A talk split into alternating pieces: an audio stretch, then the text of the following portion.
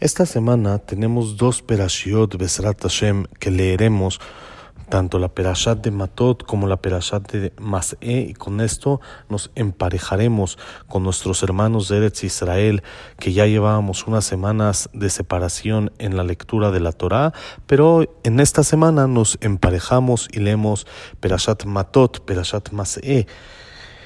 Y es Shambat Hazak, Hazak Benit Hazek, porque acabamos el cuarto libro de la Torah y por lo tanto a echarle ganas y seguir adelante, Besrat Hashem. En la Perashat de Matot, uno de los mensajes de esta semana que queremos transmitir es sobre lo que está escrito el Pasuk Lo Yahel de Baró, que Jola Yotzemi Piv hace. La persona no debe de profanar su palabra, sino todo lo que dice lo debe de cumplir. Está escrito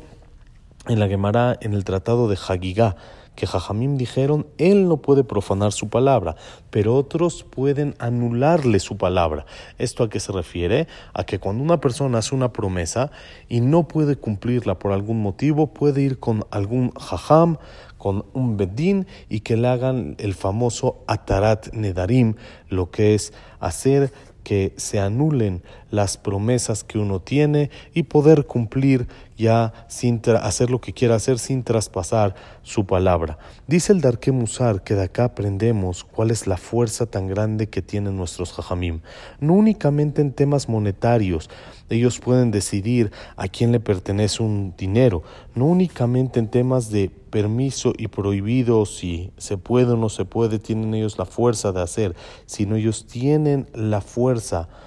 que Hashem les dio de anular lo que la persona prometió. A tal grado, como dijimos, él no puede profanar su palabra, pero otros pueden hacer que él sí la pueda cambiar. Dice el Kliyakar en esta perashá, en el Humash, el motivo de que se permitió hacer Atarat Nedarim es que así como un papá puede anular la promesa de de su hija cuando está todavía soltera y está bajo su tutela,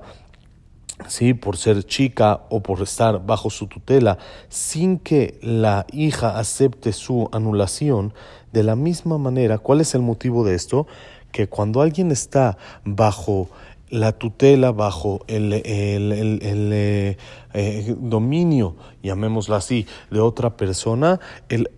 hace y dice todo lo que dice únicamente acondicionado a que esa otra persona lo autorice y lo acepte. Por eso, una niña cuando hace una promesa es solamente bajo autorización del padre. Dice el Kliyakar de la misma manera, Cualquier Yehudi cuando promete es como si estuviera bajo el dominio, bajo la tutela de nuestros hajamim, que solamente si ellos lo autorizan y solamente si ellos lo aceptan, estaríamos nosotros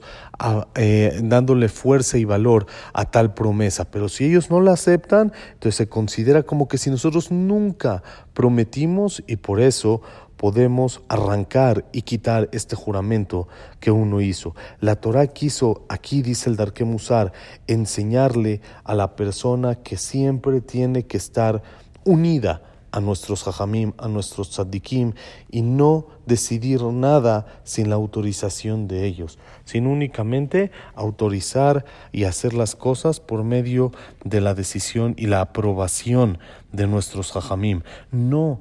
eh, eh, apoyarse en su propio entendimiento de la persona, sino únicamente que Hol a al pie a Torah Sher Yoruja, como nuestros Jajamim nos enseñen qué es lo que tenemos que hacer. La, la Gemara cuenta que había un arpa en la cual estaba colgada arriba de la cama de David Amelech, que en el momento que llegaba medianoche soplaba un viento y eso hacía que haga el arpa un ruido y por medio de eso David Amelech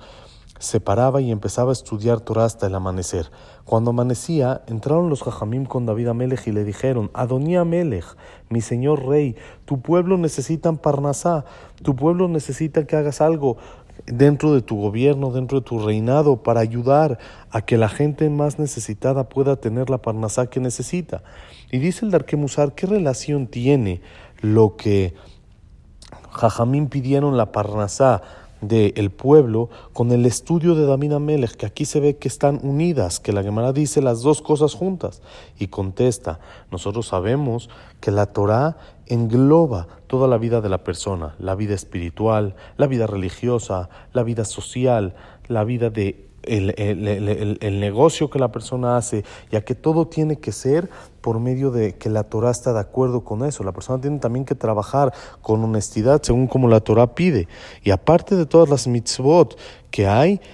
la persona tiene que cuidarse en una mitzvah más que dice el Rambán que se llama Beasita Ayashar Beatov, hacer siempre el bien. Haz lo que se vea bien y no hagas cosas que se vean mal. Lo que no está bien, no lo hagas, aunque el natural no habló de ese tema en específico, que no lo dijo de una manera directa, ya que tú sientes que no está correcto, no lo hagas. Y esa es una de las cosas en la que la Torah le dio la fuerza y la confianza a nuestros hajamim en decidir qué se considera bien y qué no se considera bien. Y la persona tiene que actuar únicamente bajo la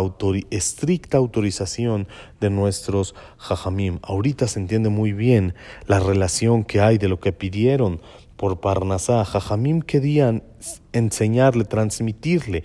a David Amelech que ellos están totalmente subyugados a él, no solo por ser el rey, no solamente en el tema del reinado, que es lo que impide y lo que decide, lo que mueve todo lo que es la Parnasá, sino ellos vienen a pedir por David Amelech porque él estudió toda la noche y porque él tiene Torah, por eso ellos confían en que él va a descifrar y él va a descubrir de la mejor manera cómo resolver el tema y el problema de la Parnasá en el que ellos están metidos. Entonces aprendemos de nuestra perashá